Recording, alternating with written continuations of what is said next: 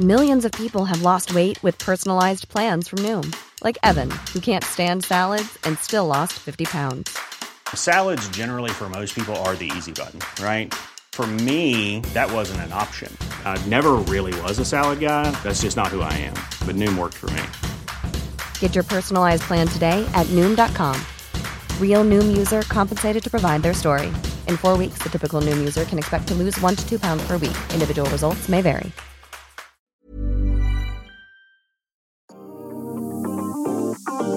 Bienvenidos sean todos y todas a una edición más de la Guía del Fin de Semana. Esta entrega tenemos como invitada a Carla Cesteña, la fundadora de un proyecto llamado Ciudad Literaria. Vamos a recorrer su propuesta mientras hojeamos las calles y hojeamos un libro. Así es, si son asiduos a la lectura y a la Ciudad de México, esta propuesta les fascinará. Mi nombre es Ariana Bustos Nava, también conocida como la señorita etcétera, la encargada de llevar hasta ustedes un etcétera de cosas que hacer. Esta es la prueba. Sean todos bienvenidos. Arrancamos.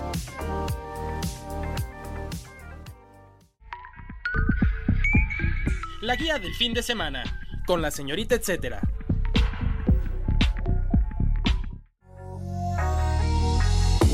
Carla Ceseña, fundadora de la Ciudad Literaria, bienvenida seas a la guía del fin de semana. Muchísimas gracias por tu tiempo, Carla, de estar con nosotros en la guía del fin de semana. Ay, muchas gracias a ti, Ari, estoy muy contenta de estar aquí. Oye, pues ya hemos seguido tu trabajo en Ciudad Literaria desde hace, desde hace rato, la verdad nos emociona un montón que además en noviembre estés platicando con nosotros porque bueno, recién fue el Día Nacional del Libro, entonces un poquito buscando excusas para traerte aquí, pues bueno. Me gustaría que empezáramos la charla con, no una definición así súper académica, pero sí para que la gente entienda qué es ciudad literaria o cómo la definirías tú desde, pues, digamos, es, es tu bebé, ¿no? Tu proyecto. ¿Y cuál es el objetivo o a lo mejor lo que te hizo plantearte hacer un proyecto como este, Ciudad Literaria?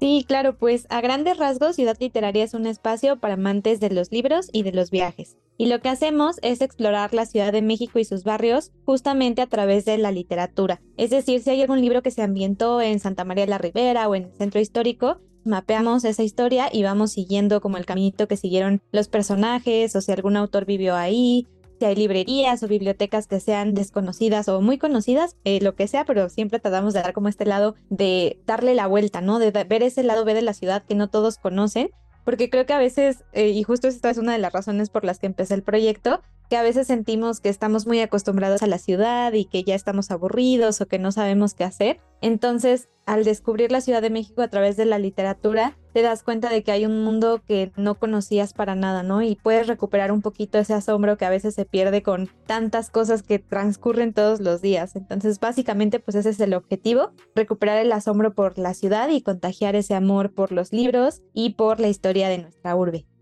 ahora sí que nos, nos llevas a tener varias lecturas de la ciudad, ¿no? Sí, totalmente, porque creo que también hay lugares que son muy icónicos en la Ciudad de México o que son súper turísticos, pero gracias a los libros es como tú le puedes dar la vuelta porque hay historias que a lo mejor ocurrieron en la Alameda o en Chapultepec o en alguna zona así que sea como muy, muy conocida por locales y turistas. Y ya con esta mirada de los libros, pues te cambia completamente el panorama y además no solo estás viajando en el territorio o en las zonas más famosas, sino también en el tiempo, porque algunas de esas historias, pues tú sabes que la literatura está conformada no solo por novelas, ¿no? También hay crónicas o algunos escritos que dejaron viajeros que estuvieron en la ciudad hace 200 años o no sé, entonces eso es algo muy, muy interesante que me gusta siempre rescatar desde Ciudad Literaria. Buenísimo. Oye, y bueno, igual antes de, de, continuar con las preguntas que tengo aquí preparadas para ti, me intriga siempre saber a lo mejor pues como qué formación o qué a qué se dedican a lo mejor de manera formal o antes del proyecto y que de plano dejaron todo para seguir como esta pasión, no sé, en tu caso, a lo mejor qué estudios previos tenías o tienes y que además esto que puede ser como en muchas cosas que, que hemos tenido aquí muchos proyectos que hemos tenido en la guía que empiezan como con un hobby pero se convierten en algo más grande por la aceptación que tiene y porque la gente se va sumando y de verdad hace una comunidad. ¿Cuál es tu caso en este, en este sentido? Sí, pues tal cual como dices, yo empecé esto más bien como un hobby porque me gustaban mucho los libros. No desde siempre, y esto también es algo que me gusta decir porque a veces las personas que ya están involucradas en el proyecto justo me preguntan, ¿no? ¿Pero qué estudiaste? ¿Por qué sabes tanto de literatura? ¿O qué carrera tienes? Si estudié letras o algo así. Y la realidad es que yo estudié comunicación esa es, digamos, mi carrera oficial, pero después me gustó mucho el diseño gráfico porque me llamaba mucho la atención cómo se hacen los libros, cómo se eligen las tipografías, en qué tipo de encuadernación se realizan, entonces me empecé a meter mucho en ese mundo y estudié diseño gráfico con especialidad en diseño editorial. Entonces me encantó ese mundo y me puse a diseñar libros. Y conforme iba leyendo libros, veía las conexiones que hay en la ciudad con la literatura y entonces decidí como empezar a mezclar todas estas pasiones que yo tenía. Y hubo un momento en el que leía tanto y sabía como cosas muy interesantes que sentí una necesidad de compartirlas. Entonces así fue como nació un poquito Ciudad Literaria, queriendo como hacer que las personas se asombraran como yo me estaba asombrando de la ciudad. Y por supuesto sí he tomado algunos cursos ya de forma muy independiente porque hay muchos que se ofrecen en línea, ¿no? Por ejemplo, hay MOOCs sobre literatura hispánica o literatura de Francia o de otras culturas y eso siempre me ha gustado, eso sí es algo que, que tengo desde la universidad, pero en realidad no fui lectora desde pequeña. Y pues te digo que me gusta decir esto porque creo que hay gente que le tiene un poco de miedo a los libros y no sabe por dónde empezar o piensan que es algo como súper de gente intelectual o así. Y para nada, creo que acá lo que trato de hacer es justo pues contagiar este amor por la lectura y han llegado personas directamente a los recorridos que de pronto les empieza a llamar la atención algún libro y ya se vuelven lectores, ¿no? Y se dan cuenta de que es un mundo al que absolutamente todos podemos acceder y hay espacios en la ciudad que pues te permiten acceder a la lectura, ¿no? Como son las bibliotecas y no necesitas como mucho dinero para empezar a crear tu propia biblioteca, entonces un poquito de ahí vino como todo, todo este proyecto y ya con el paso de los años pues he tenido que leer muchísimo y he tenido que capacitarme incluso en otros temas que no tienen nada que ver con literatura, pero que son necesarios para, como tú dices, pues que el proyecto se conozca y que llegue más gente.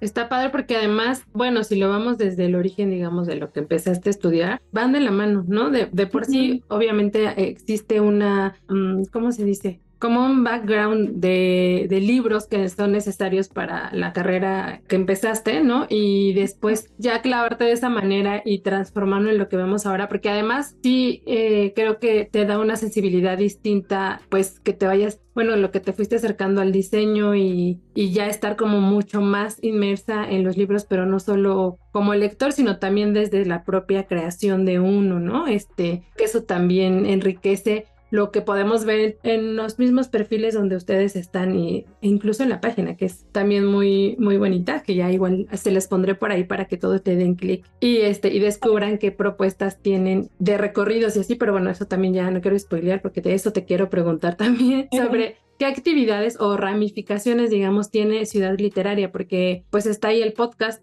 ¿no? Están los recorridos que también tienen muy distintos entre sí. Por ahí eh, vi que hay unos que son bibliotours y lectures, pero que tienen ciertas particularidades, ¿no? Ahí nos, me gustaría que nos contaras como todas estas, a lo mejor, cartera que tenemos nosotros como seguidores de Ciudad Literaria para, para empezarnos a involucrar con este tipo de actividades que tiene. Sí, claro que sí. Pues muchas gracias, Ari.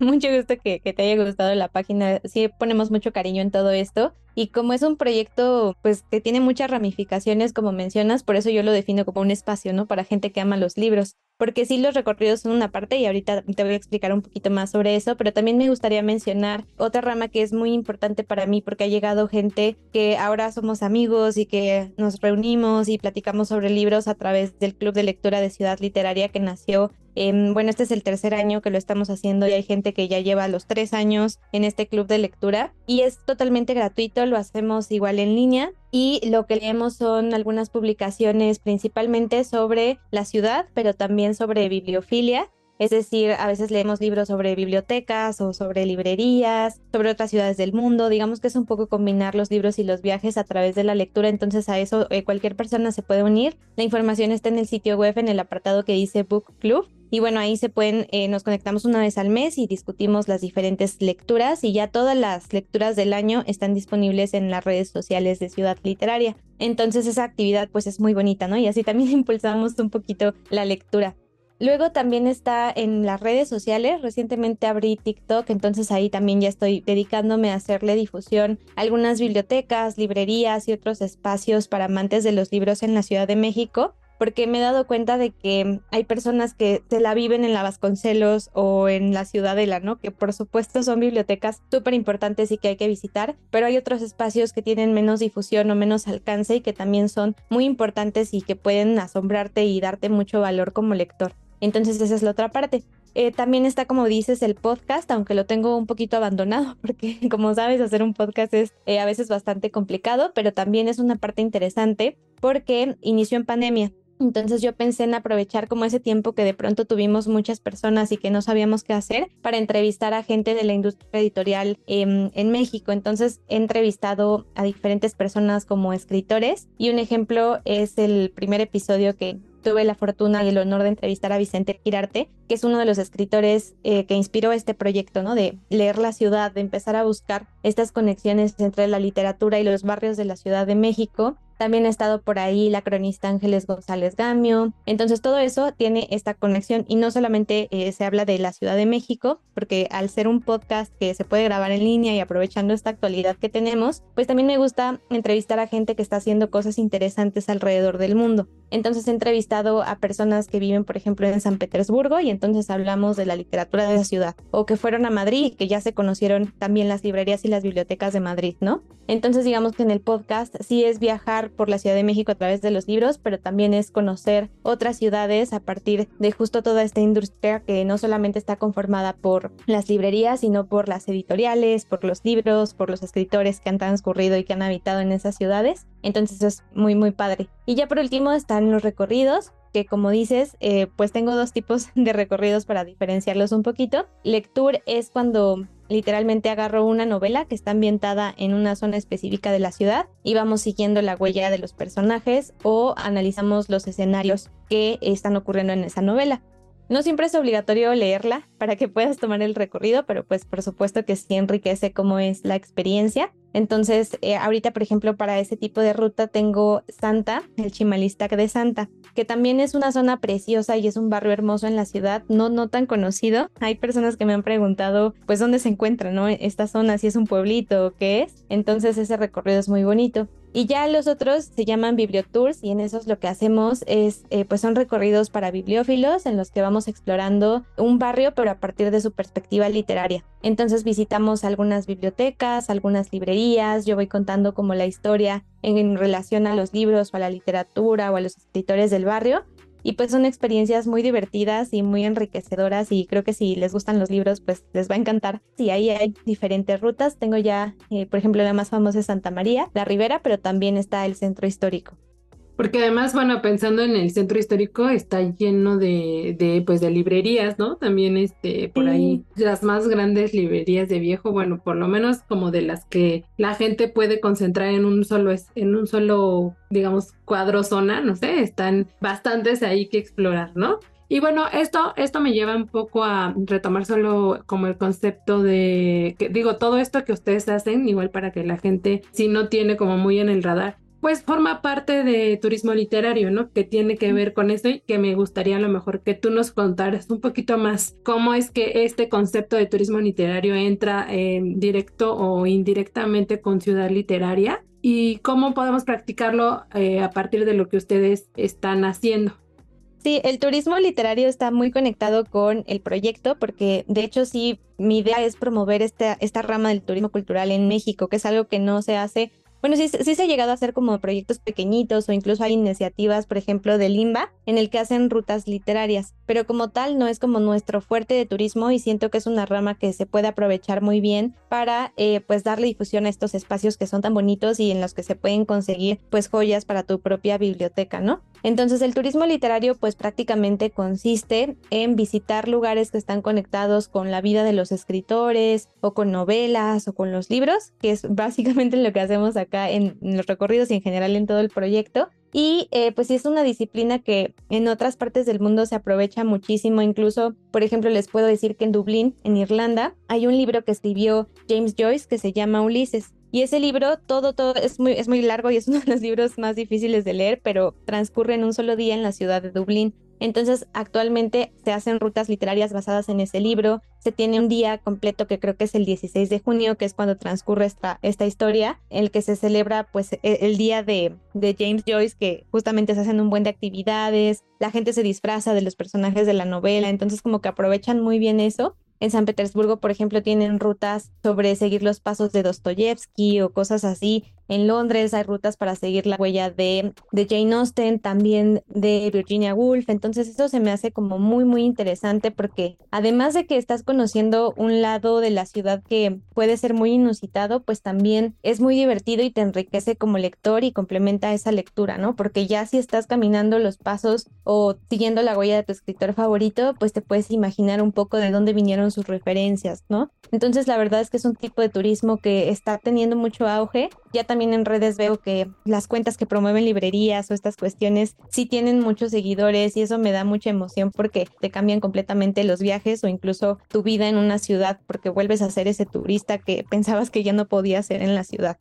Ay, qué bonito. Además, sí, tienes razón, es súper valioso cuando, cuando tienes oportunidad de ir a algún lugar donde se inspiró, se concibió, incluso fue importante para algunas escenas de los libros que consultamos o que, a los que nos acercamos, ¿no? Me hiciste recordar.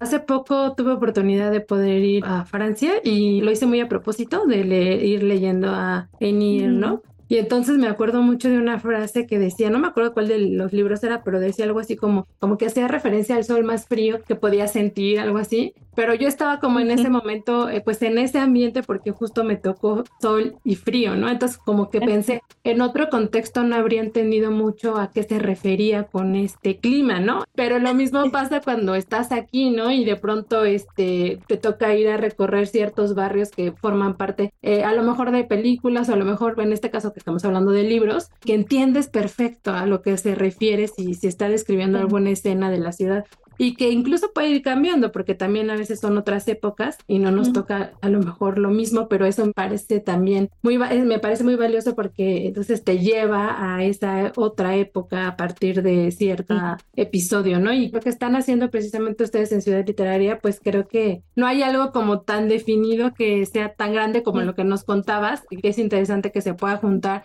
muchísimos este pues fanáticos a ciertos autores en otras ciudades y que recorran kilómetros para poder como que estar en contacto de, de esos ambientes en los que se crearon las historias. Estaría bueno que acá este pues se hiciera algo no sé si Juana pero por lo menos sí este pues algún autor no que a lo mejor hasta Monsiváis está desperdiciado en ese sentido de, de que hay tanto tanto que nos retrató en sus libros que estaría bueno pues como dedicarle pues un par de días a llegar ahí como un poquito crear estos escenarios. Qué, qué padre la verdad qué padre lo que lo que hacen y que nos acerca también un poco a esto, ¿no? Este, a lo mejor no a nivel festival, pero sí con las actividades que tienen, porque pues es muy rico llegar con tu libro, con una referencia o que ese propio recorrido como el que hacen tal vez en lo de lectures, ¿no? Este, después te lleva a querer echar la, toda la, la obra de, de, los autores a los escritores a los que están, en los que están inspirados estas rutas literarias. Sí, la verdad es que todo lo que dices estaría padrísimo. Creo que hay muchísimas cosas por hacer. Es que en este mundo de las librerías y del lado literario de las ciudades hay muchísimo, porque también, por ejemplo, en, sobre todo en Europa hay, hay muchas pequeñas ciudades que ya estaban a punto de desaparecer. Y entonces a un señor se le ocurrió en los años 70 llamarle Booktown a su ciudad. Entonces empezó a con sus amigos abrir un montón de librerías hasta que ya había casi casi más librerías o libros que personas y entonces otras ciudades empezaron a replicar ese modelo porque se dieron cuenta de que el turismo y a través de los libros atraía a mucha gente. Entonces ya hay un montón de booktowns en Europa. De hecho, en México no tenemos un solo booktown. En Estados Unidos sí hay uno, pero digamos que es algo bien interesante y son como festivales como mencionas, ¿no? O sea, de pronto se van a diferentes librerías o rescatan las técnicas más antiguas para producir los libros. Entonces eso estaría increíble y te digo, por eso creo que sí es algo que definitivamente se tiene que aprovechar. Y también dijiste algo muy importante sobre leer cómo otros escritores vieron la ciudad, porque creo que pasa mucho en México que eh, hay edificios que desaparecen, que son patrimonio y que son muy interesantes, son los que ocurren tertulias o vivió un escritor y que ahora ya están transformados de una manera pues muy terrible porque hay casas de escritores que son estacionamientos hoy o que están abandonadas y que creo que deberían ser como más difundidas y por supuesto hay otras como la casa del poeta Ramón López Velarde, que está en la Roma, que son prueba de qué es lo que sucede cuando alguien se interesa en rescatar el patrimonio. Entonces sí, la verdad es que se podrían hacer muchas cosas y yo espero que en el futuro pues vayamos concretando más proyectos porque afortunadamente hemos estado creciendo, cada vez hay más gente que se suma pues a esta locura de hacer turismo literario en, la Ciudad de México. Y pues sí es muy bonito encontrar a esta comunidad además porque todos los que van a los paseos o los que están en el club de lectura o los que se involucran con nuestras actividades, pues son personas que aman los libros. Entonces eso es algo precioso y que me gusta mucho y yo creo que lo que más disfruto es justo pues ver a la gente feliz y muy contenta y queriendo comprar más libros y como yo, entonces esa parte creo que es mi favorita. Ay, qué emocionante. Oye, y bueno, igual un poco para ir cerrando este bloque y ya después irnos a aprovechar tu sabiduría para hacer la guía de guías. Me gustaría que nos compartieras una o si quieres o dos anécdotas respecto a libros y la ciudad. O sea, ahora como en este sentido de decir que a lo mejor tú te encontraste con una casa que no sabías que era de cierto autor o algún datillo ahí que a lo mejor también son parte de lo que podemos presenciar en los recorridos, ¿no? De decir, ah, bueno, aquí se escribió tal o aquí es donde se daba el beso tal en este capítulo, pero que nos cuentes a lo mejor uno o dos para tenerlo aquí de registro en la guía. Sí, claro que sí. Pues uno de mis favoritos y que además recientemente publiqué en TikTok y ha sido un éxito y todo el mundo me pregunta, es la biblioteca del Centro de Estudios de Historia de México, porque a veces ahí cuenta la leyenda que fue donde Federico Gamboa escribió Santa, que fue el primer bestseller mexicano según Monsiváis, y que es la historia de una prostituta. Entonces, pues de por sí el libro estaba muy controversial en la época, pero lo bonito y lo que me gusta rescatar en ese recorrido es justo cómo es el escenario de Chimalistac en la novela. Entonces, ya investigando para hacer el recorrido, pues evidentemente me acerqué al Centro de Estudios de Historia yo no sabía que en esa casona había una biblioteca y me sorprendió muchísimo cómo está acomodada, porque son además más de 80 mil libros que hablan sobre la historia de México y eh, pues no mucha gente la conoce, aunque tienen eventos muy muy interesantes y todos quedan grabados en las redes sociales, así que puedes verlos de hace cinco años y es maravilloso, aunque ahí la cosa es que no puedes quedarte a leer o no puedes quedarte como sentado en la sala consultando el acervo. Y esto ocurre por motivos de conservación, porque los libros son muy, muy antiguos. Los más antiguos de México tienen una gran parte de esa biblioteca. Entonces no te puedes quedar ahí.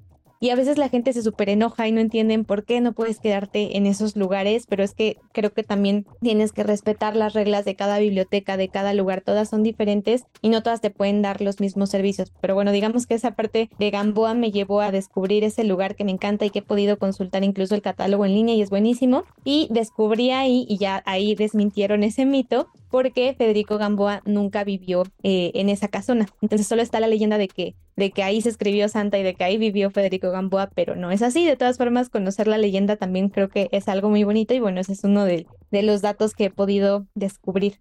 En cuanto a librerías, pues a mí me gustan mucho las, las de viejo, es decir, las anticuarias donde venden libros usados, porque a mí me gusta mucho buscar estos libros descatalogados o que ya difícilmente se encuentran. Entonces, eh, una de las librerías que más me gustan están en, Donceles, en el centro histórico, que es justo como este enclave que dices de librerías anticuarias. Y eh, pues a mí me gusta mucho por precisamente los libreros que son muy atentos, te intentan buscar los libros que son de tus intereses y conectándolo un poquito con los recorridos. Hubo una escritora que yo descubrí que no sabía que existía, que es María Enriqueta Camarillo, la única mujer nominada al Premio Nobel de la Literatura mexicana y em, ellos tenían un libro firmado por ella en esa librería. Entonces me lo regalaron y fue muy emocionante porque pues ahora me gusta mucho, mucho esa escritora, creo que su historia es muy fascinante y es una prueba de lo que podemos encontrar en este tipo de librerías anticuarias.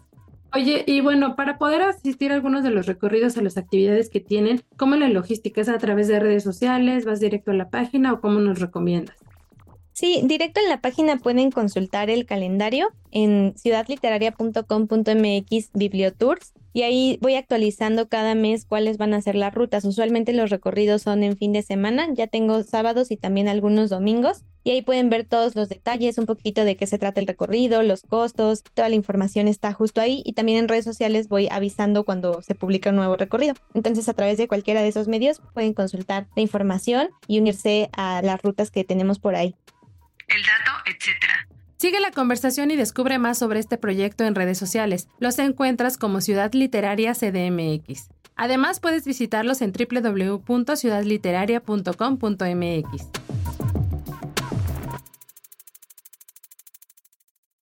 El recomendado recomienda.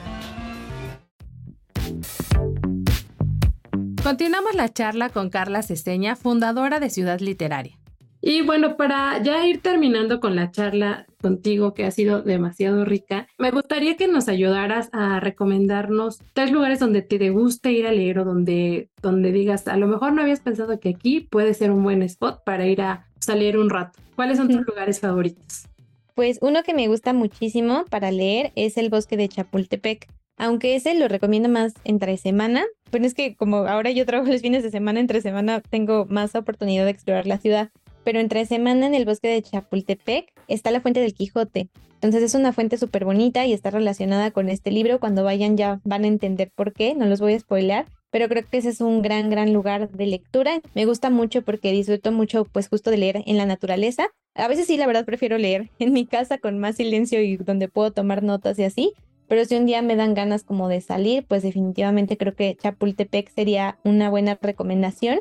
Otro espacio que descubrí hace no tanto es em, la sede de Gómez Farías del Instituto Mora, porque donde está la biblioteca principal tienen una cafetería y ahí mismo en esa sede también tienen una librería del Fondo de Cultura Económica. Entonces no hay mucha gente, nada más para entrar te tienes que registrar y dejar una credencial y en el cafecito está muy a gusto porque pues hay poquita gente, estás en medio de la naturaleza y ahí tienes todo a la mano, una biblioteca, una librería y el cafecito que no puede faltar con los libros. Entonces creo que esas serían mis recomendaciones. Pero yo digo, no, pues es que cada quien, ¿no? O sea, si a ti te gusta leer en el metro, lee en el metro. Si te gusta leer en tu casa, lee en tu casa. Si prefieres una biblioteca, creo que ahí es ya dependiendo de cada persona, donde te acomodes, donde te guste y como dices, donde te puedas concentrar. Pero pues aquí están siempre las recomendaciones para que quien se anime a seguirlas, pues las pueda tomar.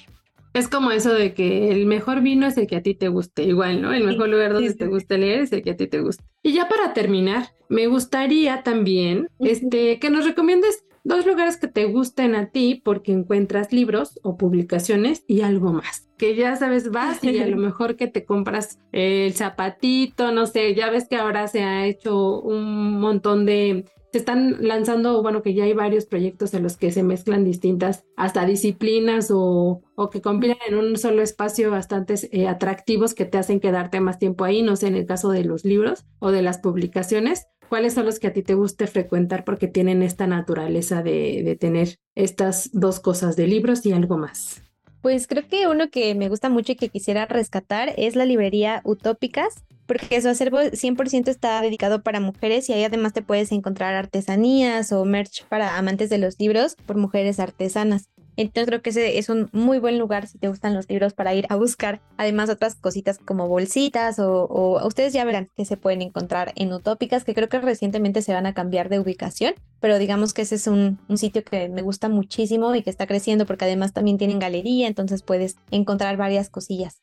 Una de mis librerías favoritas, también por esta parte de que tiene su cafecito, es Antonia en la Condesa. Y ahí yo me he encontrado, además de libros que ahora son joyas para mí, son algunos adornos que se crean a partir de los libros, pero que no, digamos, no tienen esa función. Entonces, por ejemplo, ahí venden de estas portadas antiguas que ya están súper gastadas, pues las hacen separadores, ¿no? O las puedes enmarcar y poner como decoración en tu casa o igual venden postales muy antiguas, casi todo lo que venden ahí es como medio vintage, entonces si les gusta ese mundo, pues creo que también es una gran opción, aunque en su mayoría debo decir que sí son más libros. Pero en esta partecita de algo más quisiera rescatar las actividades que hace esta librería que me parecen súper valiosas porque han tenido incluso talleres con ilustradoras que a mí me parecen magníficas, como Emilia Schettino. Entonces tienen ahí un Drink and Draw, que creo que es los jueves, si no me equivoco, pero tú puedes conocer a la ilustradora, ella te cuenta un poquito su proceso creativo y creo que son cosas también maravillosas que tienen que aprovechar si viven en la Ciudad de México. Y también tienen algunos talleres en torno al libro, como conciertos. También hay eh, por ahí uno que es de mis favoritos, que es de Ex Libris, es decir, estas estampas para que las puedan pegar en sus libros. Entonces creo que esas dos serían mis recomendaciones de lugares de libros y algo más. Está padre porque Utópicas justo eh, este fin de semana eh, ya puso ahí la dirección, no me acuerdo la calle, pero sigue, bueno, está en Coyoacán. Y de Antonia, qué bueno que la mencionas, es padre porque platicamos hace ya, pues como un año con Selva, que es como la que está encabezando el proyecto, y ya ves que además ella pues tiene este, también una historia de, de familia de librerías de viejo muy importante, entonces qué bueno que la mencionas aquí. Además de que también venden chilaquiles y cafecito, entonces sí creo que se, se, ha convertido en una, en una librería muy especial este, en la Ciudad de México. Y yo quería agregar Fíjate que hace poquito, tiene poco, como dos meses, a lo mejor ya lo has visto por ahí en redes, de una heladería que se llama Glaciar. Ah, sí, Glaciar. Está muy cerquita de, de, donde están las oficinas del Sol de México, este, ahí en la San Rafael. Y pues es también de una editorial independiente y tienen un buen de, de libritos este, que están muy padres. Cuestión, está como muy cargado, creo yo, el diseño. Y además, pues está ahí el heladito. Digo, yo trato como de que el, el heladito y luego ya abro el librillo para que no se ensucie. Y también me tocó hace poco visitar Frames. No sé si has escuchado de Frames. Es un lugar como, bueno, habitualmente lo visito, pero para desayunos. Pero también tienen antes de que llegues, este, pues bastantes libros eh, interesantes ahí y exhibición también de artista, que es pues sí como una, a modo de una galería de la artista o el artista que tenga su mural en el, en el jardín que tienen atrás, en el patio y la casa pues también es súper bonita. Entonces Creo que sí, ¿verdad? Cada vez están surgiendo o hay como que se consolidan proyectos que, que te permiten tener este, llevarte el librito ya que disfrutaste algo en el espacio, ¿no? Entonces, qué bueno que, mencionaste estos. Y ya si se nos ocurren algunos otros más, pues se los estaremos poniendo ahí. Bueno, pues con esto vamos terminando ya la charla contigo. Muchas gracias, Carla. Claro que sí, Arino. Muchas gracias a ti. El dato, etcétera. Para darles una probadita más sobre el proyecto de nuestra invitada, les voy a contar de tres escenarios literarios en la Ciudad de México que conocimos gracias a Ciudad Literaria. Esto es para que me entiendan, les voy a decir el lugar y la referencia o el libro que toma como referencia el espacio. El Templo Mayor hace referencia al libro Toda la sangre de Bernardo Esquinca. Ciudad Universitaria aparece en el libro Amor propio de Gonzalo Celorio. Y Santa María la Ribera aparece en el libro La Casa de las Mil Vírgenes de Arturo Azuelo.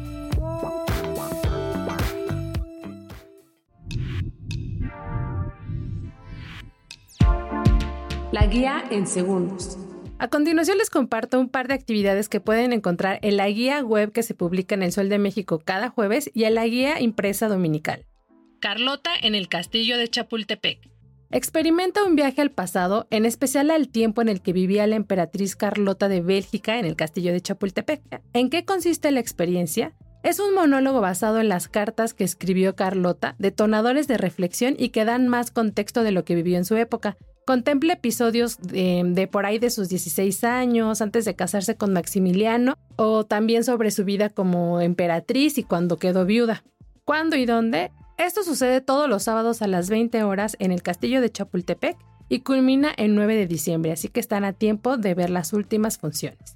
Los boletos los encuentran en Ticketmaster y si quieren saber más detalles sobre esta actividad, pueden seguirlos en redes sociales. Los encuentran como Museo de Historia y arroba la infinitacia. Visita seis casas llenas de arte independiente.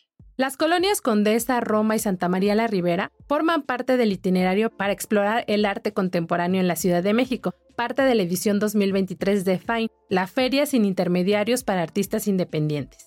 ¿Qué es lo que podrán ver aquí o cómo pueden participar? Bueno, la dinámica es visitar las seis casas que organizaron los de FINE donde habrá exposiciones y venta de obra. Son alrededor de 27 artistas los que participan. El objetivo además es promover el coleccionismo, por eso los participantes ofrecerán al menos una obra en no más de 5 mil pesos. Así que apártenle un poquito del aguinaldo si es que ya les llegó. O bueno, sus ahorros aquí van a estar muy bien invertidos. Los spots están divididos en Casa UC, que es la casa principal, digamos, Casa Atenea, Casa Yanín, Casa X, Casa Darinco y Casa Lisa y Raúl. La selección de artistas es el resultado de una convocatoria abierta, cuidadosamente elegida por directores de otras ferias que suceden durante el año. Están por ahí el Salón Acme y la Feria de Arte Material. ¿Cuándo y dónde? Fine sucederá del 1 al 3 de diciembre en, como ya les decía, la colonia Condesa, Roma y Santa María la Ribera. Esto será de las 12 del día a las 20 horas. Los boletos pueden adquirirlos en www.fineferia.com. También pueden checar en redes sociales los artistas que van a estar colaborando y algunas otras actividades que habrá en estas casas durante este fin de semana. A través de redes sociales los encuentran como arroba fineferia. Instalación Barroco de Mason 10 Company. Para los que disfrutan del interiorismo y en especial las emociones que puede generar la luz, la recomendación es visitar la nueva experiencia de 10 Company. Se llama Barroco. Además, para esta colaboración lo que hicieron fue participar con la empresa española Santa y Col, que a su vez tienen archivos con imágenes de piezas que se exhiben en uno de los museos muy importantes allá en España, que se llama Museo Nacional Thyssen-Bornemisza, no sé si lo ubiquen. Pero este recinto alberga una impresionante colección que abarca desde el arte medieval hasta las vanguardias del siglo XX. Hay ahí algunos nombres como Carballo, Rubens o Velázquez. Entonces, para contarles un poquito más y se animen, durante su visita podrán escuchar cantos que los trasladan a lugares sagrados, colores blancos, negros, rojos y la iluminación precisa que le da poder a las representaciones. Hay referencias a una iglesia y aunque hay música de fondo se puede percibir cierta solemnidad. De hecho, si van, no dejen de, de visitar una pila que hay como de agua bendita porque hay ahí algún regalito que se pueden llevar. Y bueno, las lámparas que van a ver ahí montadas o los cuerpos luminosos que están dispuestos en el espacio dan fe de la innovación en esta área de diseño que es pues la lumínica. Es, de acuerdo a los organizadores, una luz divina que ilumina nuestro espacio y se convierte en una experiencia espiritual. La verdad es que está muy padre la iniciativa que traen este año. Sale como de lo habitual de este tipo de, de presentación que hacía la marca 10 Company desde hace rato. Entonces, la entrada es libre, pero tienen que hacerlo con previo registro y lo hacen a través de la página www.mason10company.mx. Recuerden que cualquier enlace lo pueden checar en la versión web para que vayan directo y le den clic. Yo ahí se los pongo y ya, sin más problema. La experiencia culmina a finales de mayo del 2024, así que tienen bastante tiempo, y se ubica en Gobernador José María Tornel 34 en la colonia San Miguel Chapultepec. Pueden seguir la conversación a través de redes sociales, los encuentran en redes como arroba 10 company.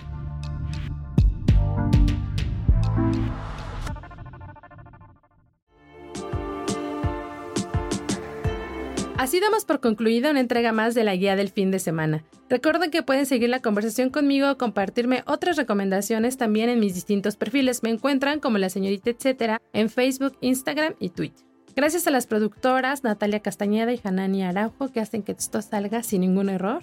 Si tienen algún comentario o sugerencia sobre este espacio, los que se generan desde la Organización Editorial Mexicana, pueden escribirnos a nuestro correo que es podcast.com.mx. Ahora sí, gracias por darle play cada jueves a este espacio. Ya nos estamos preparando para las ediciones de Sembrinas, así que agárrense porque hay mucho movimiento. Hasta la próxima.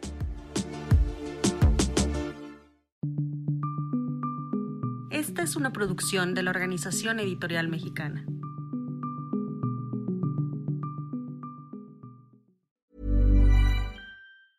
Hey, it's Paige DeSorbo from Giggly Squad. High quality fashion without the price tag. Say hello to Quince. I'm snagging high-end essentials like cozy cashmere sweaters, sleek leather jackets, fine jewelry, and so much more. With Quince being 50 to 80% less than similar brands and they partner with factories that prioritize safe ethical and responsible manufacturing. I love that. Luxury quality within reach. Go to quince.com slash style to get free shipping and 365 day returns on your next order. quince.com slash style